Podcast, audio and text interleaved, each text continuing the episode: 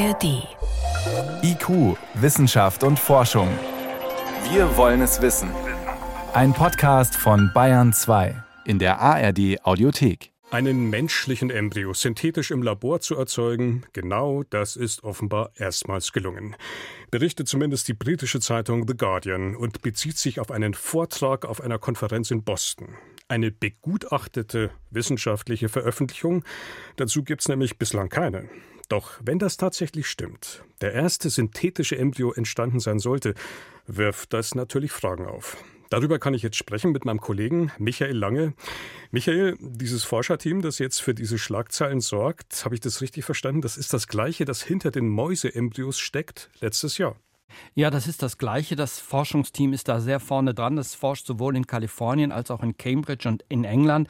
Und die Ergebnisse, die liegen jetzt doch tatsächlich als Veröffentlichung vor. Und zwar, weil alles so schnell um die Welt ging, haben sie ein Preprint, also eine Vorveröffentlichung gemacht. Und noch am gleichen Tag kam eine konkurrierende Arbeitsgruppe aus Israel, die jetzt auch ein Preprint vorgelegt hat. Also sozusagen vorläufige Artikel, die noch gar nicht kontrolliert wurden. Da ist ein richtiges Rennen um den ersten synthetischen menschlichen Embryo entstanden. Synthetischer Embryo Embryo vom Menschen. Ist das wirklich jetzt auch die korrekte Bezeichnung? Geht es wirklich darum, wie der Guardian ja auch behauptet hat? Ja, der Begriff synthetisch ist zum einen sehr problematisch, weil das hieße ja, es wäre rein künstlich. Dahinter steckt aber eine embryonale Zelle und die Fähigkeit, ein Embryo zu erzeugen, die haben sich nicht Wissenschaftler im Labor ausgedacht, sondern das sind embryonale Stammzellen und die können sich unglaublich vielseitig entwickeln. Und da war es dann eigentlich auch logisch, dass sie irgendwann auch einen ganzen Embryo damit hinbekommen. Das, was da entstanden ist, ist aber im engeren Sinne nicht nur nicht synthetisch, sondern auch kein Embryo, weil es ja noch nicht klar ist, ob daraus ein Mensch entstehen kann. Die Wissenschaftler sprechen deshalb lieber von einem embryoähnlichen Modell. Modell, das klingt jetzt ziemlich technisch, das klingt eher nach einem Gegenstand nicht nach Mensch. Was genau heißt jetzt eigentlich Modell? Ja, Modell für das Leben heißt es schon. Da wird ein Embryo nachgeahmt, deshalb sagt man auch Embryoid. Aber einige Forschende, die das jetzt beobachten, die sagen, die Ähnlichkeit zu einem Embryo ist doch so groß, dass man vielleicht doch von einem Embryo sprechen kann. Also da schwirren die Begriffe doch ein bisschen durcheinander. Die zentrale Frage ist natürlich auch, wie entsteht jetzt eigentlich so ein Embryonenmodell? Ja, aus einer einzelnen Zelle, das ist das Besondere. Das ist ganz ähnlich wie beim Klonen. Man hat in diesem Fall eine embryonale Stammzelle, die lässt man 14 Tage lang sich entwickeln.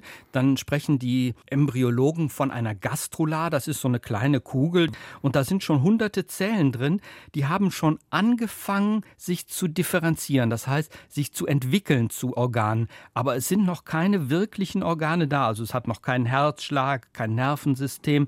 Aber es entwickelt sich in diese Richtung. Es ist im Grunde Grunde genommen eine Vorstufe des Embryos 14 Tage nach einer Befruchtung.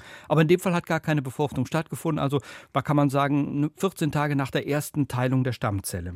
14 Tage und wie ging es dann weiter? Kurz danach wurde abgebrochen, aber die Forschenden sagen schon, wir würden da unglaublich gerne weitermachen, weil jetzt wird es erst richtig interessant.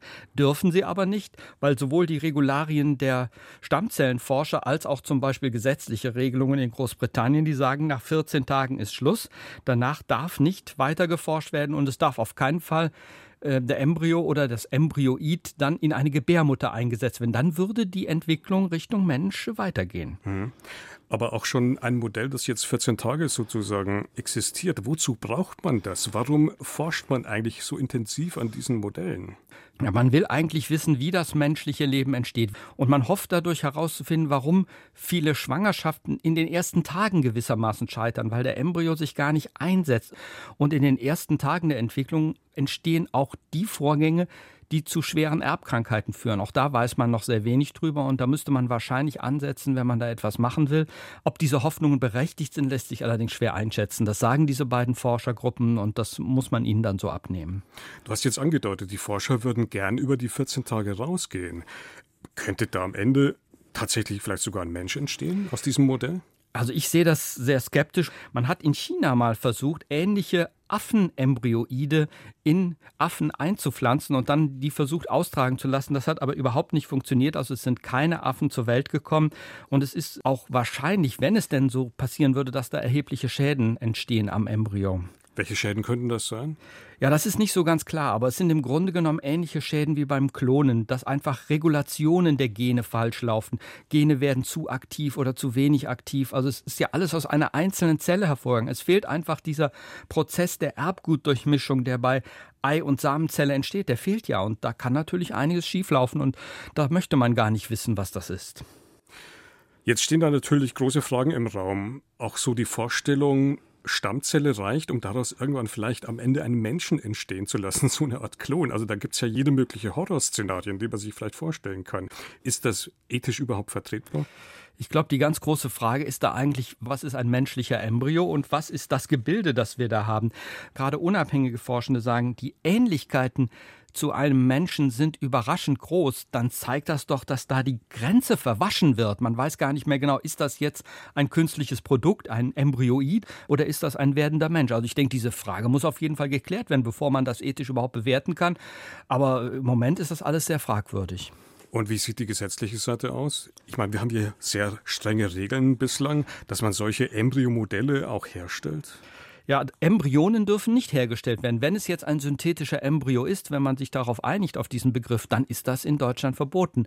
Wenn man aber sagt, das ist ein Embryomodell oder ein Embryoid, dann ist die Frage offen. Also dann ist eigentlich das Embryonenschutzgesetz nicht klar. Also da braucht das Embryonenschutzgesetz auf jeden Fall eine Aktualisierung. Mhm. Also da müssen die Begriffe erst nochmal präzisiert werden. Dein Fazit, Michael, sollte man diese Forschung auch in Deutschland denn eventuell doch möglich machen?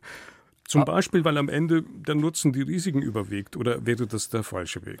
Ich denke, man sollte diese Forschung genau beobachten. Man muss euch jetzt nicht unbedingt sofort aufhören, aber es braucht vielleicht diese Forschung auch gar nicht. Wenn hier Embryonenforschung, die ja weltweit stattfindet, verhindert werden kann, indem man Modelle verwendet, die dem Menschen nicht ähnlich sind, dann finde ich, das ist eine gute Sache.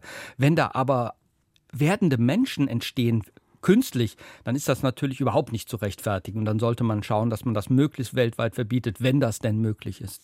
Vermutlich ist der erste synthetische menschliche Embryo entstanden. Informationen und Einschätzungen dazu waren das von meinem Kollegen Michael Lange. Michael, danke fürs Gespräch. Gerne.